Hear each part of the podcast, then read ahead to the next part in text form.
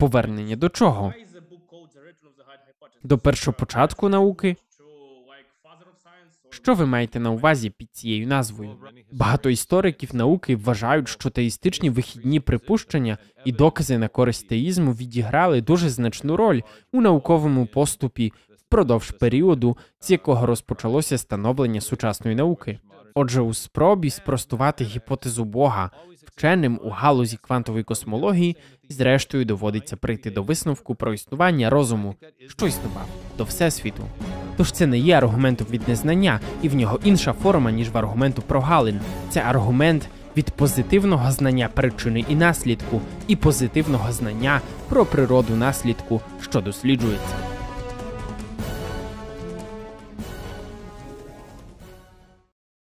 Друзі, привіт! Мене звуть Михайло Абакумов, я керівник українського підрозділу служіння Розумна віра. Ви дивитеся подкаст Розумна віра. І сьогодні зі мною один з моїх героїв апологетики це доктор Стівен Майер. Станом на сьогодні він є одним із провідних поборників ідеї розумного задуму. Він є спеціалістом із філософії науки, отримав ступінь доктора наук у Кембриджі. Він видав багато неймовірних книжок, і одна з них має назву Повернення гіпотези Бога. Як бачите, у мене є її примірник. Ця книжка для мене є певним підручником з поточних досліджень у філософії науки. Це дивовижна книжка. Докторе Майер, дякую за те, що присвятили свій час на цей подкаст. Дякую, для мене честь бути з вами, хоч ми так далеко. Так, дякую. Докторе Майер, розкажіть трошки про свій життєвий шлях. Чому ви вирішили досліджувати філософію науки і як ви стали християнином або повірили в Бога? Мене завжди цікавили питання, що перебувають на перетині науки і філософії. Для мене ці питання видавалися найцікавішими. Такі питання, як походження всесвіту і походження життя, і також загальніші питання зі сфери епістемології, тобто звідки ми знаємо те, що ми знаємо.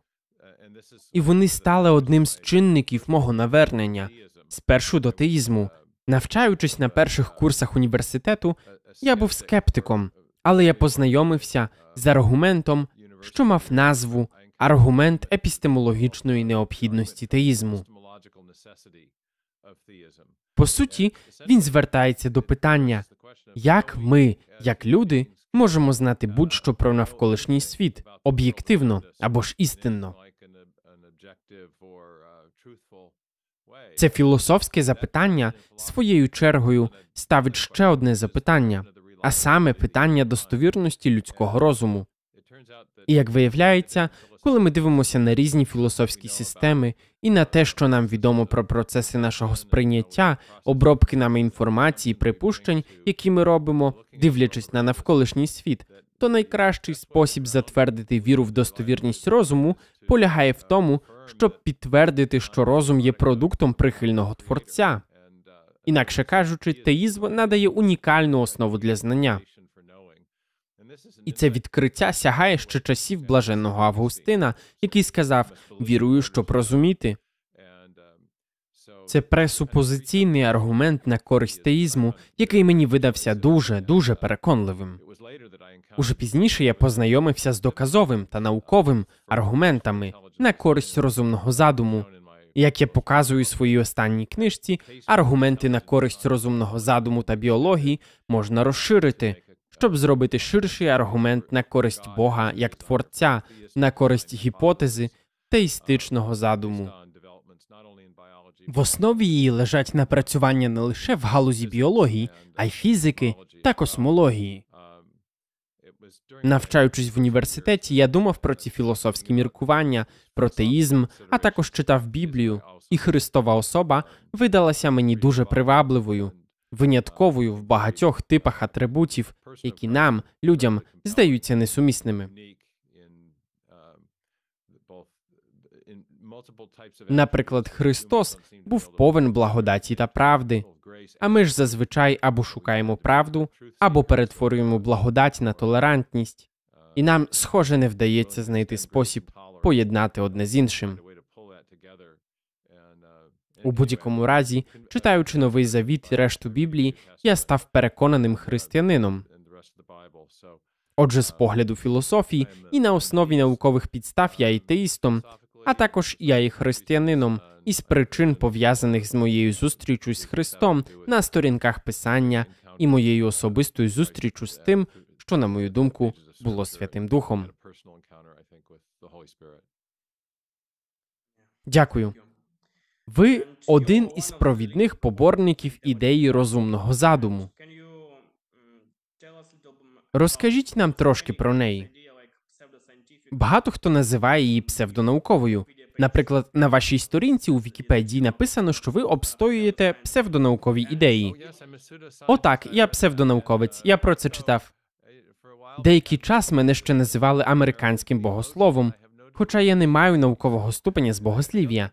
Думаю, вони не вважали слово богослов якимось компліментом, радше це була така собі спроба підірвати довіру до ідеї розумного задуму. Загалом Вікіпедія це цікавий сайт. Там є багато корисної інформації, але вочевидь там є 3-4 тисячі статей про людей чи ідей, які є суперечливими. Так от штат Вікіпедії не дозволяє людям редагувати їх. Вони це роблять самостійно і прописують, хто ці люди. Очевидно, що я належу до цих суперечливих постатей. Я отримував скарги за порушення правил. Але розгляньмо для початку теорію розумного задуму. По суті, теорія розумного задуму це ідея, яка стверджує, що у природному світі є певні риси, які найкраще пояснюються посиланням на розум, який створив задум цього світу, а не на якийсь неспрямований матеріальний процес, як от природній добір, що здійснює випадкові мутації в царині біології. Але про які риси йдеться? Ну, у фізиці ми говоримо про тонке налаштування законів та констант фізики, а також первинних умов всесвіту. Багато фізиків, схоже, визнають, що воно вказує на суперінтелект, як висловився сер Фред Гойл, який необхідний для пояснення тонкого налаштування. У біології ми говоримо про такі риси, як мініатюрні механізми, присутні в клітинах живого організму, бактеріальний джгутиковий двигун або атф синтаза, або багато багато інших мініатюрних механізмів. Особливу увагу ми звертаємо на присутність інформації, вбудованої в молекули ДНК і загалом на системи обробки інформації. Якщо у 19 столітті клітини вважалися простими гомогенними кульками із протоплазми, так думав Томас Генрі Гакслі, один із затятих дарвіністів, то сьогодні ми розуміємо, що вони є складними на нанорівні. Зараз у нас є нанотехнології у формі мініатюрних механізмів, а також ціла складна система зберігання, передачі та обробки інформації, наявна навіть у найпростіших клітинах живих організмів. І ви маєте це пояснити, якщо збираєтеся відповідати за те, звідки з'явилося життя. І на нашу думку, ідея розумного задуму краще пояснює появу світу, ніж неспрямовані хімічні процеси. Я можу ще багато про це говорити. Отже, це був такий собі чорновий нарис ідеї розумного задуму. Ми розглядаємо риси життя і всесвіту, які припускають або натякають на, або вказують на активну діяльність розуму, який творить задум. Звісно ж, Вікіпедія помиляється, коли називає вас псевдонауковцем, адже ви насправді торкаєтеся складної науки. І у своїх книжках ви посилаєтеся на значну кількість науковців дуже високого рівня. Для того, щоб люди, які читають Вікіпедію, та інші теж зрозуміли, скажу, що ми робимо історичне наукове обґрунтування у певній формі. Так сталося, що ми використовуємо той самий метод, що його використовував Дарвін у своїй праці походження видів. Ми йдемо логічним шляхом від наслідку до його причини і причини, яка лежить у далекому минулому. Подібні наукові методи використовуються в лабораторії, де в контрольованих лабораторних умовах проводяться експерименти. Вони відіграють роль у будь-якому висновку, який ви робите про минуле. Бо ми бажаємо знати про процеси, причинно-наслідкові процеси, які відбуваються зараз, але вам потрібно використовувати свої знання про ці процеси для того, щоб робити висновки про минулі причини. І це інший вид науки. У своїй докторській дисертації я стверджую, що цю науку слід називати історичною наукою, бо це окремий метод обґрунтування. Ба більше ми порушуємо одне правило, якого багато сучасних науковців дотримуються як нормативу. Ми ж вважаємо, що йому слід кинути виклик. Йдеться про правило методологічного натуралізму, яке каже, що якщо ви науковець, то маєте обмежити себе строго матеріалістичними поясненнями для будь-чого. Ми знаємо, що не всі дотримуються цього правила, та й не мали би цього робити. У багатьох науках, наприклад, в археології чи криміналістиці, для нас є звичною справою робити висновки про діяльність розуму чи інтелектуального агента на основі наслідків, що залишилися після його діяльності.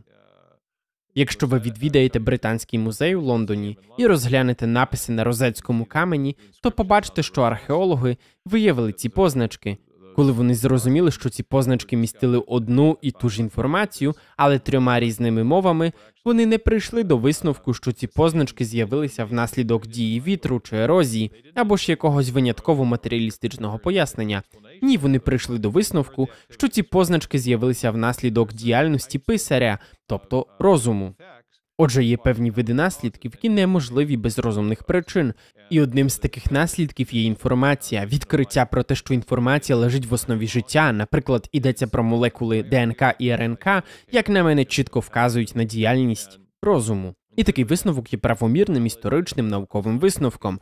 Він справді порушує правило методологічного натуралізму, але ідея в тому, що методологічний натуралізм не має бути правилом. Він обмежує здатність науковця йти вслід за доказами туди, куди вони можуть привести. І розецький камінь це лише один з багатьох таких прикладів, де ми бачимо, що ми часто робимо висновки про творчий розум залежно від того, який тип наслідку ми спостерігаємо. Гаразд, тож чи можемо ми пояснити Бога науково? У своїй книжці я радий назвати це гіпотезою Бога. Метафізичне пояснення. Існує ціла купа дебатів навколо розуміння поняття науки. Якщо щось відповідає науці, то воно вважається обов'язково істинним. А якщо щось не відповідає науці, якщо це щось метафізичне або філософське, або історичне, то це вже не так. І я у своїй праці висловлюю думку про те, що таке розмежування, яке намагається класифікувати висновки як наукові, або метафізичні, або релігійні, або історичні, це такий собі маневр, що відвертає увагу. По суті, це дебати навколо умовного позначення. Насправді ж ми хочемо знати не що ми називаємо наслідком чи теорією, а чи є певна теорія істинною чи ні. Підтверджують її докази і здоровий глузд чи ні. Отже, щоб уникнути колотнечі щодо того, як слід класифікувати наслідки. А ви, до речі, вже побачили, що ця колотнеча існує, бо от Вікіпедія класифікує теорію розумного задуму як псевдонаукову ідею. Ну а я вважаю цю теорію історичною і науковою ідеєю, історичною і науковою теорією. Але у своїх перших двох книжках я просто виснував теорію розумного задуму певного виду на основі доказів з біології, але багато хто з моїх читачів хотів знати, хто, на мою думку, є тим творчим розумом, який несе відповідальність за те, яким є життя, і що наука може сказати нам про це. Тому в новій книжці я розширив сферу свого дослідження, щоб включити не лише докази розумного задуму, які ми бачимо в житті, що з'являється через деякий проміжок часу після початку всесвіту. Перше життя на землі з'явилося близько 3,8 мільярда років тому. А я також споглянув на походження самого всесвіту і тонке налаштування всесвіту, яке присутнє від самого його початку. Причина, чому я зробив це, полягає в тому, що деякі науковці стверджують, що в житті справді є докази розумного задуму. Зокрема, код молекули ДНК вказує на наявність розумного задуму, і ми можемо поговорити більше про те, чому це так. Але деякі науковці, навіть Френсіс Крік і навіть Річард Докінс, висували ідею, що задум, який ми бачимо в житті, є продуктом життя, яке було принесене на землю прибулим розумом. Ну, я вважаю, що це пояснення є логічно можливим, але я не думаю, що воно є дуже добрим. Бо прибулий розум мав би бути продуктом еволюційного процесу, який також мав би початися з походження життя на цій планеті, а це повертає вас до того ж фундаментального запитання, звідки з'явилася інформація, яка збудувала першу живу клітину там. Проте у своїх книжках підпис у клітині і Дарвінівський сумнів я стверджував, що існує розум певного виду, і залишився відкритим до того, про який тип розуму ми говоримо. Ми говоримо про іманентний розум, якісь прибулиці з космосу, чи трансцендентний розум, який є поза межами космосу, а саме щось на кшталт Бога. Отже, у своїй новій книжці я звертаюся до цих двох варіантів як конкурентних гіпотез. І я залучив фізику та космологію, щоб вони допомогли нам відповісти на це запитання. І я стверджую, що жодна істота в межах космосу, жоден прибулий розум, чиє походження, мабуть, відбулося значно пізніше від початку всесвіту, не може бути відповідальним за початок всесвіту або за тонке налаштування фізичних параметрів всесвіту, яке робить все подальше життя і навіть можливість еволюції життя реальністю. Інакше кажучи, докази задуму, які ми бачимо в тонкому налаштуванні, і докази, які, на мою думку, вказують на трансцендентного творця, що їх ми знаходимо в походженні всесвіту, передають будь-якій можливій еволюції життя, чи то прибульців, чи людей. Отже, прибулець не може бути кінцевим поясненням задуму, який ми бачимо, а тому я стверджую у своїй книжці, що гіпотеза Бога краще пояснює його. Цей аргумент базується на наукових доказах, але люди можуть бажати класифікувати його найбільш природно як метафізичну гіпотезу, тому що він конкурує з іншими метафізичними гіпотезами, як от натуралізм або матеріалізм, або пантеїзм, або деїзм, або тому подібні речі, які доречно назвати світоглядами. Але знову в кінці кінців мене насправді не цікавить, як ми класифікуємо теорії чи ідеї, здатні щось пояснити. Питання в тому, яка ідея пояснює краще, а тому яка з них найімовірніше відповідає істині. Так, дякую. Пропоную поговорити про вашу книжку Повернення гіпотези Бога.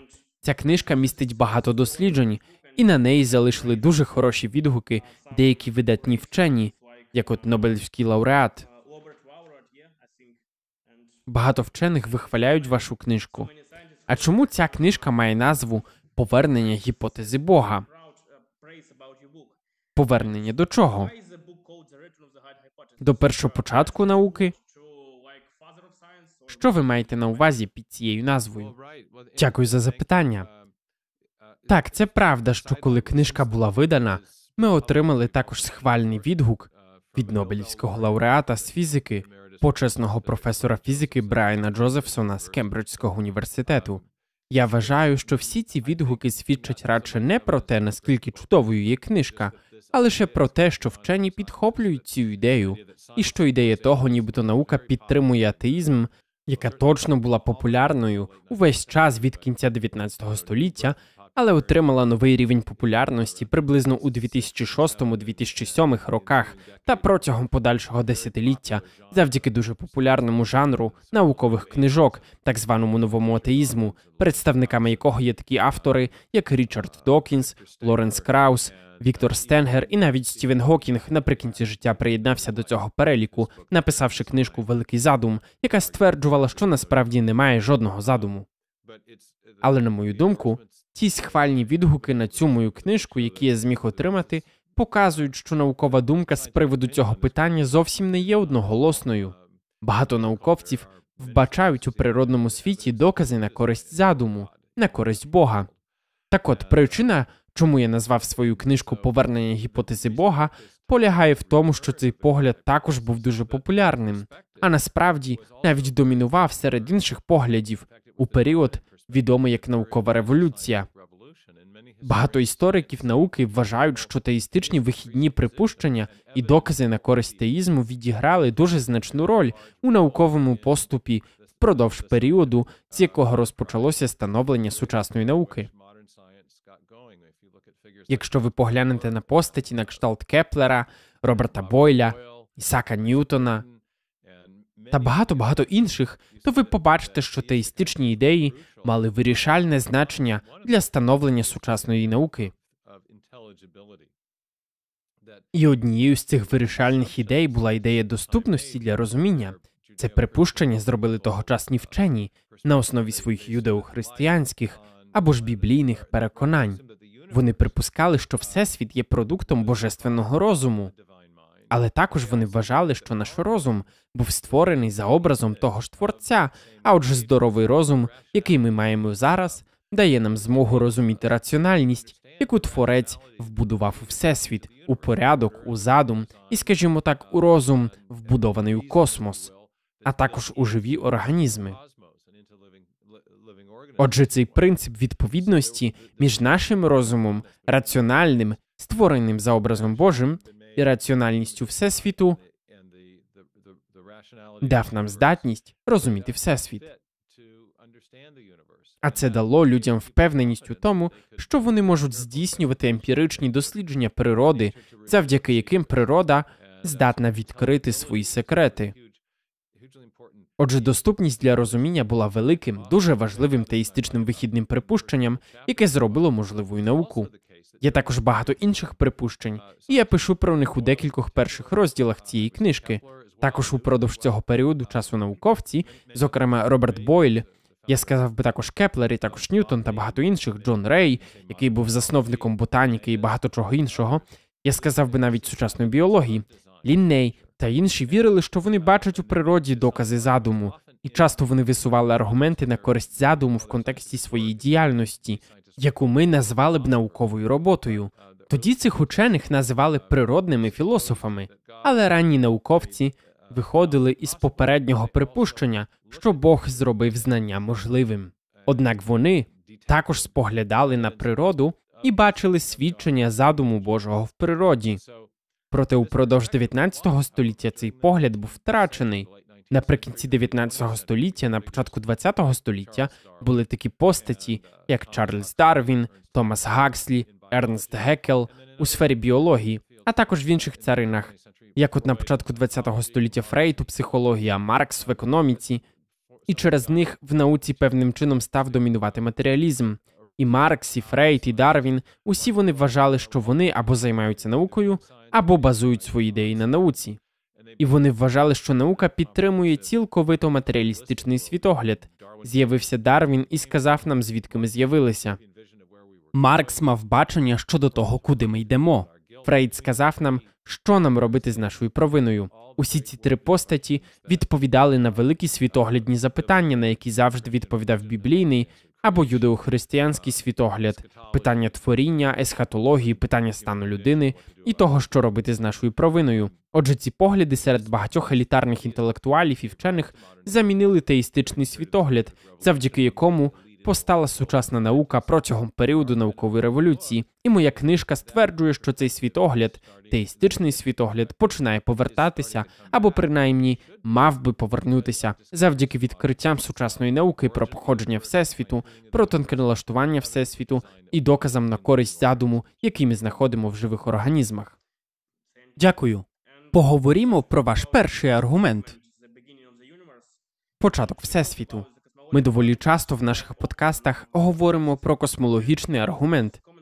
Одне з найчастіших заперечень проти цього аргументу звертається до квантової космології. Я читав це у книжках Лоренса Крауса і Стівена Гокінга. Я не до кінця розумію, що вони мають на увазі, говорячи про ніщо. Отже, як би ви відповіли на це заперечення? Бо ж квантова космологія це доволі дивна наука, і мало хто розуміє, що ці вчені мають на увазі. Справді, все це часто важко зрозуміти через складні математичні розрахунки.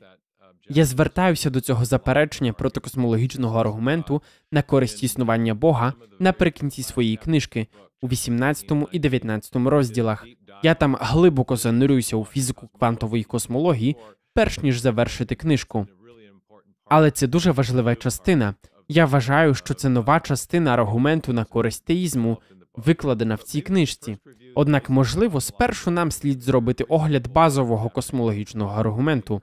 Оскільки ви є частиною служіння розумна віра, вам має бути відомою видатна праця Вільяма Лейна Крейга про космологічний аргумент Калам, який має два засновки і висновки. Все, що має початок, повинно мати причину. Всесвіт мав початок, а тому всесвіт має мати причину. А оскільки всі причини є відділеними від самих себе, то причина має бути відділеною від всесвіту.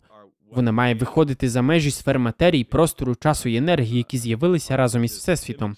Тому причина космосу має бути нематеріальною, не зв'язаною простором і часом. Інакше кажучи, ця причина має мати певні атрибути, а ще оскільки вона має вольову спроможність, тобто здатність змінювати стани з нічого фізичного до всього, що існує, то це має бути щось на кшталт трансцендентного розуму, не зв'язаного простором і часом, і нематеріального. Ось такий стислий огляд дедуктивної форми космологічного аргументу. Я зазвичай наводжу космологічний аргумент у більш абдуктивній формі, використовуючи метод висновку на основі найкращого пояснення, де ми беремо докази із спостережної астрономії, наприклад, доказ так званого червоного зміщення або космічного реліктового випромінювання, яке припускає, що всесвіт справді фактично мав початок. І потім я запитую: а який із провідних світоглядів великих систем мислення найкраще пояснює ці докази? Очевидно, в матеріалізму є проблеми з поясненням походження матерії в обмежений час у минулому. Видатний фізик 1960-х років із Принстона Роберт Дікі, який шукав доказів початку всесвіту, шукав космічного реліктового випромінювання. Першими його знайшли два інші вчені, але він висловився так: всесвіт, вік якого безмежний, позбавляє нас необхідності пояснювати походження матерії в будь-якому обмеженому часі в минулому. Але якщо ми відкриємо, що матерія і енергія, ба навіть простір і час, як про них говорить Ейнштейнівська теорія загальної відносності, мали початок, тоді ми вже не позбавлені цієї необхідності, і нам слід думати про те, що могло зумовити появу самої матерії. Проблема в тому, що до появи всесвіту не було матерії, яка могла б зумовити цю появу. Якщо спершу з'явилася матерія певний обмежений час тому, тоді до того часу ви не можете говорити про матерію як причину появи самої себе. Має бути щось нематеріальне, щось іще, що відповідає за походження матерії, і деякий матеріалізм. А насправді я сказав би, що всі форми матеріалізму, або принаймні найбільш послідовні його форми, не здатні пояснити походження всесвіту. Пантеїзм загалом теж має цю проблему, бо Бог пантеїзму є однакової протяжності з матеріальним всесвітом. Тому до того, як з'явився матеріальний всесвіт, пантеїстичного творця теж не було. Отже, на мою думку, для того, щоб пояснити походження всесвіту, потрібно щось на кшталт теїзму або деїзму. Потрібен світогляд або система мислення, яка утверджує або постулює зовнішнього агента, який є за межами всесвіту, агента, який міг діяти як причина походження всесвіту, і на цій основі я роблю початковий космологічний аргумент, використовуючи певний метод багатьох конкурентних метафізичних гіпотез, і потім я вивожу найкраще або краще пояснення у формі теїзму або деїзму. Відповідь на це прийшла від поборників ідей квантової космології. В основі квантової космології лежить глибокий погляд, який, на мою думку, є правильним з погляду фізики, який полягає в тому, що загальна відносність, якщо застосовувати її до всесвіту загалом, дозволяє нам здійснити зворотну екстраполяцію до відомої теореми Пенроуза Гокінга про сингулярність. Ідея теорії загальної відносності полягає в тому, що масивні тіла впливають на структуру простору часу. Вони буквально викривляють простір так, що світло, яке рухається крізь нього, проходить по викривленим траєкторіям. Вперше ідея цієї теореми сингулярності з'явилася у Стівена Гокінга у 1960-х роках, коли він здобував свій докторський ступінь. Ось у чому полягала ця ідея. Гокінг, який працював у галузі фізики чорних дір, подумав: якщо всесвіт розширюється вперед в напрямку часу, як кажуть нам астрономи, то що станеться у зворотному напрямку часу з викривленням простору? У зворотному напрямі часу весь цей галактичний матеріал стане дедалі щільніше концентрованим, адже якщо в напрямі вперед він стає дедалі більш розсіяним, то у зворотному напрямі часу він стане дедалі щільніше концентрованим.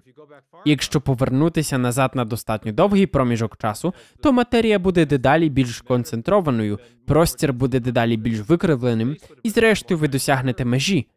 коли ви досягнете безмежної щільності, безмежної кривизни викривлення. І це власне позначає початок всесвіту, бо ви вже не можете далі здійснювати зворотну екстраполяцію, і це означає, що коли ви досягаєте нульового простору, то ви досягаєте й точки нульового просторового об'єму всесвіті, бо безмежно викривлена крива відповідає чомусь настільки сильно викривленому, що у вас просто не залишається місця на цю кривизну. Отже, ця теорема сингулярності, а також теореми сингулярності, які були доведені на її основі, припускали, що всесвіт мав абсолютний початок у поняттях матерії, простору, часу і енергії. І це дуже дуже схвилювало матеріалістів, адже очевидно, що якщо немає місця для жодної матерії на початку, тоді знову таки до того, що б це не означало, матерія не могла стати причиною. Однак є ймовірна лазівка. Вона полягає в тому, що коли всесвіт був дуже дуже малим, у перший маленький проміжок часу після великого вибуху його називають планківським проміжком часу. Він триває в межах 10 в мінус 43 степені секунди. У цьому маленькому уривку часу і маленькому проміжку часу ми не знаємо напевне, як діяла гравітація. Ейнштейнівська теорія відносності, можливо, не є єдиним поясненням тут. Можливо, всесвіт тоді підпорядковувався ще й квантовим ефектам, які впливали на те, як діяла гравітація. Отже, вчені формулюють так: а раптом ми не можемо бути певними, що ми здатні здійснити зворотню екстраполяцію до самісінького початку. Можливо, ми можемо екстраполювати тільки до цього проміжку 10 в мінус 43 степені секунди після початку, що б це не означало. І от вони почали формулювати теорії квантової гравітації шляхом найкращого можливого для них синтезу Ейнштейнівських ідей гравітації з ідеями квантової механіки. Дві різні моделі намагаються зробити це. Одна це модель квантової космології, яку сформулював Гокінг разом з американським фізиком Джеймсом Гартлом. Іншу модель сформулював російський фізик Олександр Віленкін. У моделі Віленкіна всесвіт з'являється з нічого, із сингулярності, тобто сингулярність все одно є, але популяризатори, як от Лоренс Краус, заявили, що це означає, що всесвіт походить з нічого. У певний спосіб Гокінг каже те саме, але він намагався позбутися сингулярності, принаймні у своїх популярних працях, але в його технічних працях сингулярність все одно присутня. Отже, якщо ми звернемося до технічних праць, то в обох випадках ці квантові космологічні моделі зображають всесвіт як такий, що постає, як послідовність математичних обчислень квантової механіки з нічого. Ось такий аргумент. Фактично, Гокінг каже, що є такий закон, як сила гравітації, який показує, що всесвіт може створити і створить себе з нічого.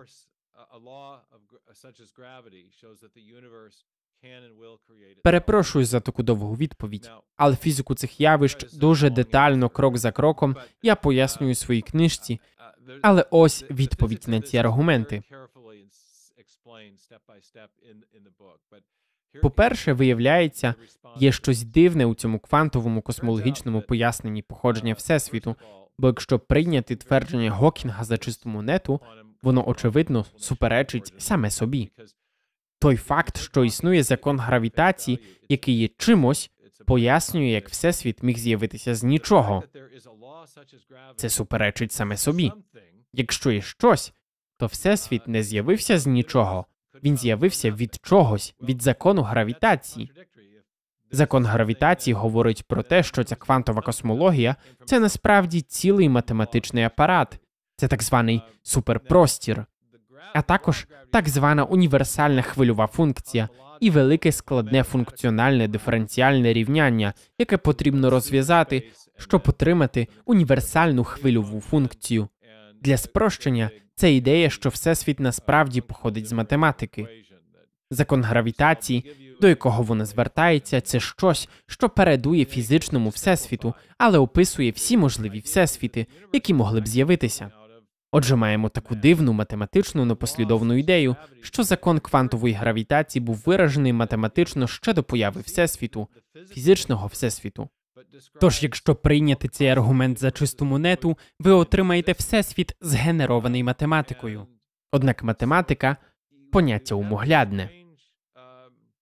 Математика існує в розумі.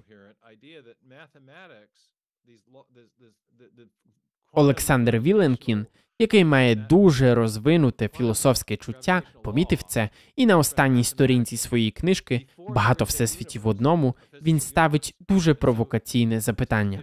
Він каже: якщо ці закони квантової механіки існують, і вони є математичними, якщо вони існували до появи всесвіту, на яких скрижалях вони були записані, до чого вони застосовувалися? А далі він зауважує, що математика завжди існує в розумі, і він запитує, чи ми так кажемо, що розум передував всесвіту?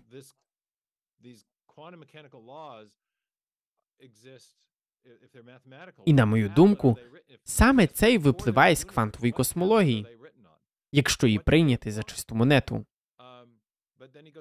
Отже, у спробі спростувати гіпотезу Бога вченим у галузі квантової космології, зрештою доводиться прийти до висновку про існування розуму, що існував до всесвіту. Тому я думаю, вони мимовільно притягують гіпотезу Бога крізь задні двері, самі того не усвідомлюючи. Зрештою, вони знову підтверджують неявно саме те, що вони хотіли спростувати, а саме наявність трансцендентного розуму, який існував до всесвіту. Можна сказати про це значно більше. Я думаю, є ще одна причина, чому ця квантова космологія, якщо вона відповідає істині, приводить до теїстичних висновків, і про це я теж детально розповідаю в книжці.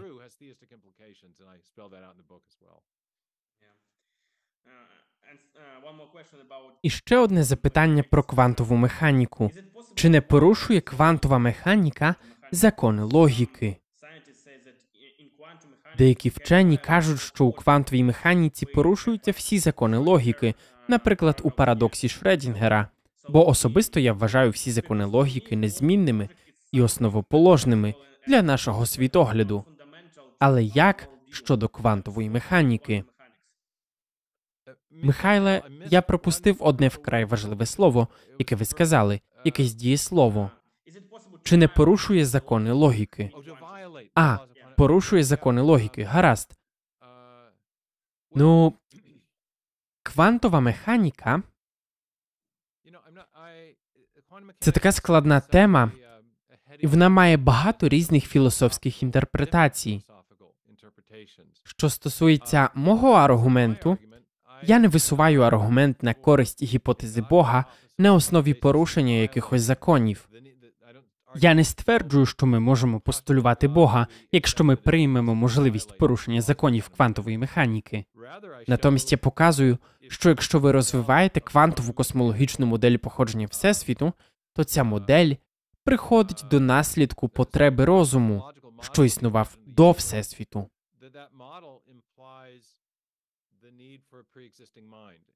І це відбувається у подвійний спосіб. Далі я розкрию це детальніше, і якщо це занадто розумно, то люди можуть просто пропустити цю частину відео. Але ось як воно працює. Є таке рівняння, називається рівняння Вілера Девіта. Це своєрідне, найкраще попереднє розуміння ідей квантової теорії гравітації. Воно намагається об'єднати Ейнштейнівські ідеї загальної відносності з квантовою механікою. Якщо розв'язати це рівняння, то розв'язок є так званою універсальною хвильовою функцією. Її позначають літерою псі. Універсальна хвильова функція описує всі можливі всесвіти з різними видами гравітаційних полів, які могли б існувати, різними формами простору і конфігураціями матерії. Ідея квантової космології полягає в тому, що якщо наш всесвіт міститься у цьому наборі можливостей, описаних цією функцією псі, якщо він є можливим результатом універсальної хвильової функції, тоді вуаля, ми пояснили походження всесвіту.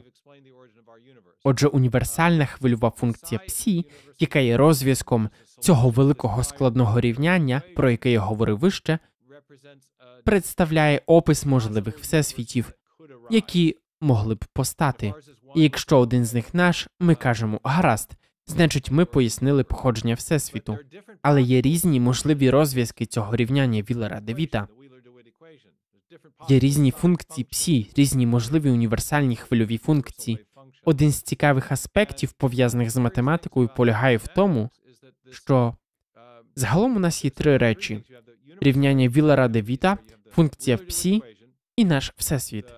Наш всесвіт це те, що ми маємо пояснити. Функція псі це те, що дає пояснення, але функція псі може давати пояснення лише якщо вона містить наш всесвіт як один із результатів. Але є різні функції псі, які можуть бути наслідком математики, великого рівняння. Рівняння Віллера Девіта це так зване функціональне диференціальне рівняння, і воно має необмежену, необмежену кількість розв'язків. Просто такою є природа математики цього типу. Отже, щоб отримати визначений розв'язок, визначену функцію псі, універсальну хвильову функцію зрівняння Віллера Девіта, фізик або математик має задати так звані обмежувальні зв'язки рівняння. Вони мають накласти обмеження на рівень математичної свободи, пов'язаної з цим первинним рівнянням. І в моделюванні походження всесвіту це роблять спеціалісти з квантової космології. Вони вибирають ці обмежувальні зв'язки і роблять це довільно, і я сказав би телеологічно. Отже, їм доводиться обмежувати рівень математичної свободи, вибираючи або обмежуючи це рівняння довільно, маючи в розумі результат.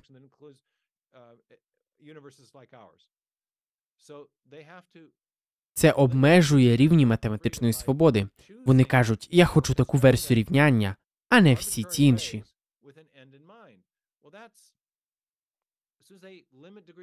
Вони передають інформацію, щоб змоделювати походження всесвіту. А звідки походить ця інформація? Вона походить з розуму цих фізиків. Вона походить зі Стівена Гокінга або Олександра Віленкіна.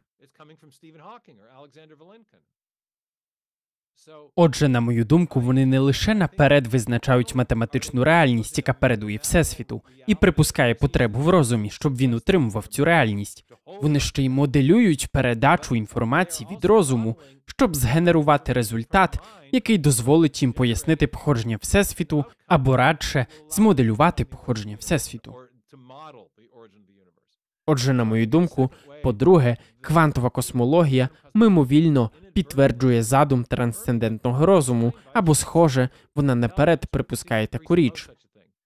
Отже, тут нічого не порушується у квантовій механіці, але вони показують, щоб для того, щоб розв'язати рівняння, яке дозволить їм змоделювати походження нашого всесвіту, їм потрібно передати інформацію ззовні. Цікаво, це доволі маловідомі речі. Мало хто знає щось про ці обмежувальні умови.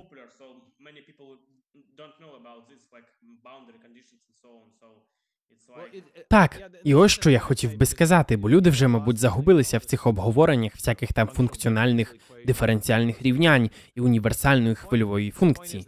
Ідея в тому, що логіка квантової космології підтримує теїзм, але математика робить її незрозумілою. Потрібно достатньо добре знати математику, щоб розуміти, чим насправді займаються вчені в галузі квантової космології. Це все, скажімо так, сховано за завісою математичного формалізму. Але якщо добратися до суті всього цього, то логіка цього є або непослідовною, або вона підтримує теїзм. Вона є непослідовною, якщо ви кажете, що всесвіт з'явився з нічого, а насправді вказуєте на щось. Але якщо поставитися серйозно і сказати гаразд, всесвіт з'явився з цього нічого, а що це означає? Ну оскільки це ніщо є поняттям чисто математичним, воно означає наявність розуму. Цікаво. Поговоримо коротко про ваш третій аргумент походження життя і таємницю ДНК. Чи не є це аргументом Бога прогалин? Чому ви вважаєте цей другий аргумент вагомим? Бо ж багато хто вказує, що ми просто не знаємо сьогодні причину таємниці ДНК, але в якомусь майбутньому ми дізнаємося про неї більше. Що ви думаєте з цього приводу? Дозвольте, я зроблю огляд самого цього аргументу, і потім відповім на заперечення про те, що він є аргументом Бога прогалин або неформальним логічним хибним висновком аргументу від незнання, про що насправді теж заявляють. Отже, історія насправді дивовижна, бо в 19 столітті Дарвін не знав нічого про походження життя і намагався пояснити його у своїй праці походження видів. Але в той час люди й не надто переймалися цим питанням. Принаймні інші біологи, яким подобалися його ідеї, наприклад, Томас Гакслі, якого я вже згадував. Вони уявляли клітину як ємність з дуже простою з погляду хімії речовиною, яку вони називали протоплазмою. Тобто в їхній уяві життя було своєрідним хімічним желе в ємності. І якщо це справді все, чим є життя, то доволі легко уявити, що його можна пояснити декількома простими хімічними реакціями. Отже, ми розвинули ці дуже прості хімічні еволюційні сценарії, які залучили ще декілька один чи два кроки хімічних взаємодій, щоб створити протоплазму. Але дуже скоро цей погляд, очевидно, став недоречним. Дізнаючись більше про складність спершу обміну речовин, а потім у 50-х і 60-х роках ХХ століття про внутрішній устрій клітини, тоді ще відбулася ціла молекулярна біологічна революція, яка відкрила, що крім матерії енергії, всередині живих організмів є ще й інформація.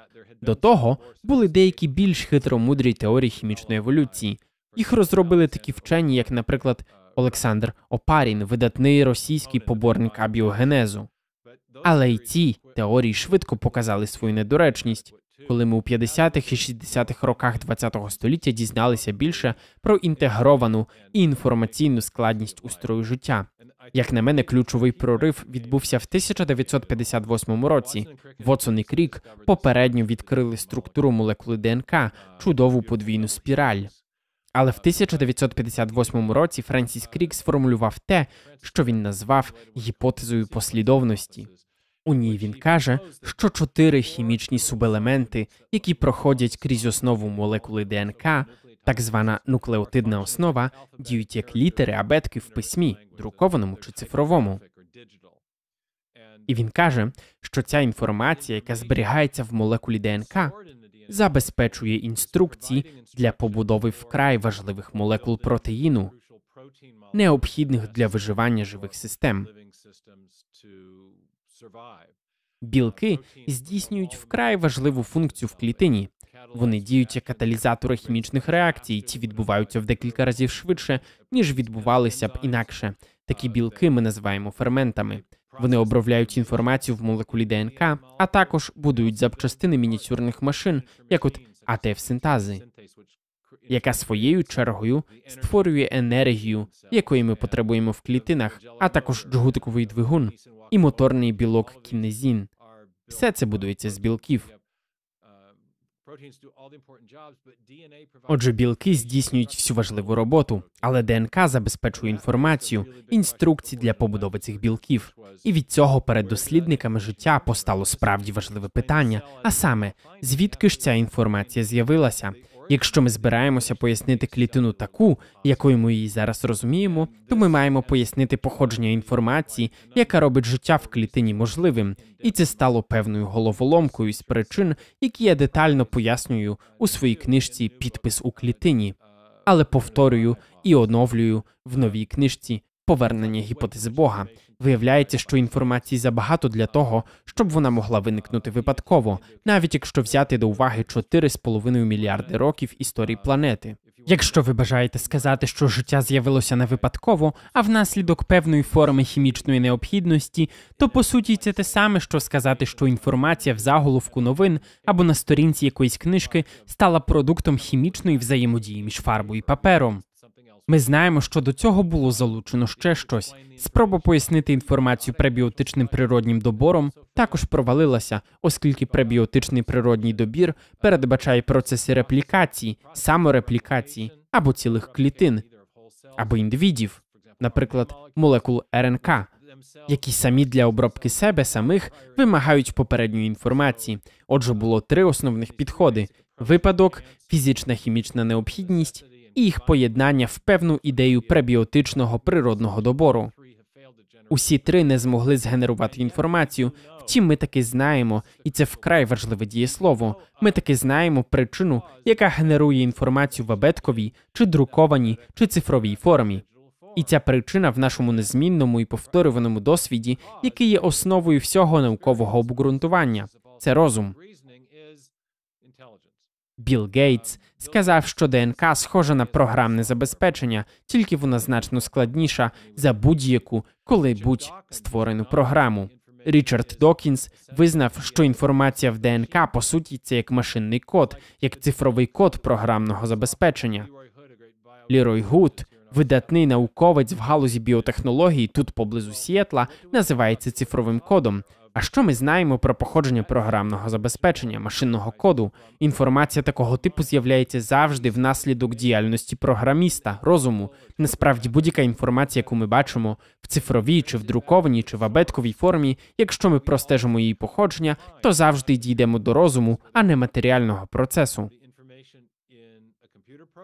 Чи ми говоримо про інформацію в комп'ютерній програмі, чи про абзаці з книжки, чи про напис з єрогліфів, чи навіть про інформацію, вбудовану в радіосигналі, завжди, коли маємо справу з інформацією, яка має певну визначну функцію і подається в цифровій чи абетковій формі, вона завжди походить від розуму, а не від якогось неспрямованого матеріального процесу. Тож відкриття інформації в ДНК і РНК необхідності для побудови життя означає, що походження життя відбулося внаслідок діяльності розуму, що мав задум. Хтось може сказати, що це аргумент Бога прогалин.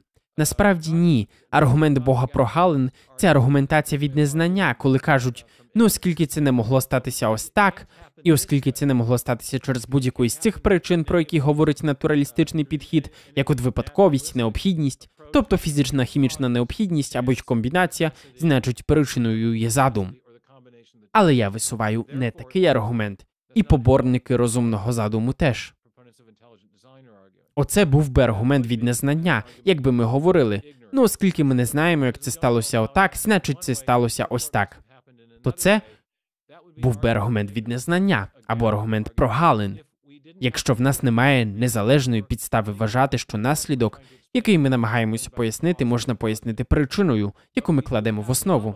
Але ми таки маємо знання внаслідок нашого незмінного і повторюваного досвіду про роль розуму у створенні інформації. Тож ми аргументуємо не від нестачі знання, а від нашого знання причини і наслідку, не нашого знання про наслідок, а саме інформацію, присутню в ДНК, але нашого знання про те, що створює інформацію такого типу. Тож це не аргумент від незнання, а аргумент від нашого знання про причинно-наслідкову структуру світу і нашого знання про тип наслідку, який потрібно пояснити. Тому це інший тип аргументу, він має іншу логічну форму. Це не аргумент від незнання, це звернення до найкращого пояснення, а воно найкраще пояснення залучає причину, яка, як відомо, створює наслідок, що досліджується. Так, це не аргумент Бога про Галин. І є відео ваших дискусій про це з Майклом Шерманом, Лоуренсом Краусом. Михайле, у своїй книжці я показую це візуально. Аргумент від незнання має форму. Якщо А, тоді Х. Або так, оскільки А не може зумовити наслідок Х, то причина Б. Але разом із тим не надається жодної позитивної підстави вважати, що Б є причиною. Оце аргумент від незнання. Або якщо визначити, що А це Бог, то отримаємо аргумент Бога про Галин. Але я кажу не так. Я кажу, оскільки А показало, що він не дієвий, щоб зумовити наслідок Х, де X – це інформація, а А це один із типів натуралістичного сценарію хімічної еволюції, оскільки Б інший тип натуралістичного сценарію хімічної еволюції показав свою недієвість, оскільки В показав те саме, і потім я показую, що А Б і В це повна множина натуралістичних можливостей, випадковість, необхідність і їх поєднання. А далі я аргументую, що є ще й інша причина, яка створила інформацію такого типу, як ми бачимо в ДНК, і ця причина розум. І ось ця причина має причинну адекватність. Ми маємо позитивне знання про причину такого типу. Тож це не є аргументом від незнання, і в нього інша форма, ніж в аргументу про Галин. Це аргумент від позитивного знання причини і наслідку, і позитивного знання про природу наслідку, що досліджується. Дякую. І останнє запитання: які книжки або матеріали ви порадили б нашим слухачам, які бажають дізнатися більше про ці теми? Звісно, ваші книжки. А які ще ресурси ви могли б порадити? Сайт інституту Discovery Institute виділяється з поміж інших, але ми, наші вчені і науковці, справді видали понад сотню книжок. Я думаю, навіть до 150 від часу початку нашої програми. І ці книжки досліджують всі грані питання задуму в житті і всесвіті, наукових підстав розумного задуму, теїстичних наслідків розумного задуму, які я дослідив у своїй найбільш нещодавній книжці Повернення гіпотези Бога. Також ми досліджуємо тему космологічного аргументу Калам. Вільям Лейн Крейг є одним з наших співробітників. Він багато чого зробив з іншими спілками, але ми пишаємося тим, що можемо звернути увагу на його роботу, і ми любимо його працю про космологічний аргумент Калам. Однак ми також маємо книжки про соціальні і політичні наслідки матеріалістичної думки. Чудову книжку написав один мій колега Джон Вест. Вона має назву День Дарвіна в Америці. Вона пояснює, як дарвінізм призвів до матеріалістичного світогляду, що спричинив знецінення людей. Також у нас є книжки, до прикладу, Майкла Бікі, який розвинув цікавий аргумент на користь задуму, в основі якого лежать мініатюрні машини і схеми, присутні в клітинах, і його ідея незменшуваної складності. У нас є книжки на цілу низку різних тем. У нас є дуже важлива книжка про теїстичну еволюцію із критикою цієї ідеї. На сайті нашого інституту Discovery Institute ви можете знайти каталог книжок discovery.org Центр науки і культури. Почати можна з цього. Ну і як ви вже згадували, ще на початку є три моїх книжки: підпис у клітині, Дарвінівський сумнів і повернення гіпотези Бога. Усі вони перекладені польською. Це ще не українська, але принаймні одна з чудових слов'янських мов. Вони схожі. Вони схожі. Думаю, ви зрозумієте з польського перекладу більше, ніж я сам, читаючи свої книжки. Я там розумію тільки рисунки. Ваші книжки провокують дискусії, бо вони наштовхують на теїстичні висновки, а вони є дуже важливими для людей. Бо кожна людина розуміє, що якщо Бог існує, то це має дуже серйозні наслідки для нашого життя. Саме так можливо, ми мали сказати це раніше. Питання походження життя і всесвіту є притаманно важливими для цих більших метафізичних світоглядних питань. Кожен світогляд має відповісти на запитання, яка річ або сутність, або процес дав початок усьому. І запропоновані нами відповіді на питання про походження життя і всесвіту матимуть значення для нашого світогляду. Якщо ви бачите докази розумного задуму в житті і всесвіті, це матиме наслідки, які виступають на підтримку теїзму. І це аргумент моєї нової книжки. Але якщо ви намагаєтеся відповісти на ці запитання в чисто матеріалістичних поняттях, ви зі значно вищою ймовірністю приймете матеріалістичний світогляд, і це матиме значення для всього життя. Як ви житимете, якими будуть ваші цінності, чи будете ви вірити в об'єктивні моральні цінності? Отже, це дуже цікаві питання. Я відчуваю себе рідним і зацікавленими людьми, незалежно від того, чи погоджуються вони зі мною. Це просто найцікавіша сфера інтелектуального дискурсу на перетині науки і філософії, де зустрічаються наука і світогляд. Думати про ці речі глибоко це щось неймовірне. Дуже дякую вам, докторе Стівен Майер. Для мене честь поговорити з вами, одним з найвагоміших поборників ідеї розумного задуму і філософії релігії, і ви надихаєте й мене на мою працю в цій галузі. Тому дуже дякую вам. Нехай Бог благословить вас. Сподіваюся, це не остання наша зустріч. Так, чудово, і нехай Бог благословить і вас теж. Я знаю, що кожен у вашій країні зараз стикнувся з великими стражданнями, тож для мене честь бути поруч і поговорити з вами. Дякую.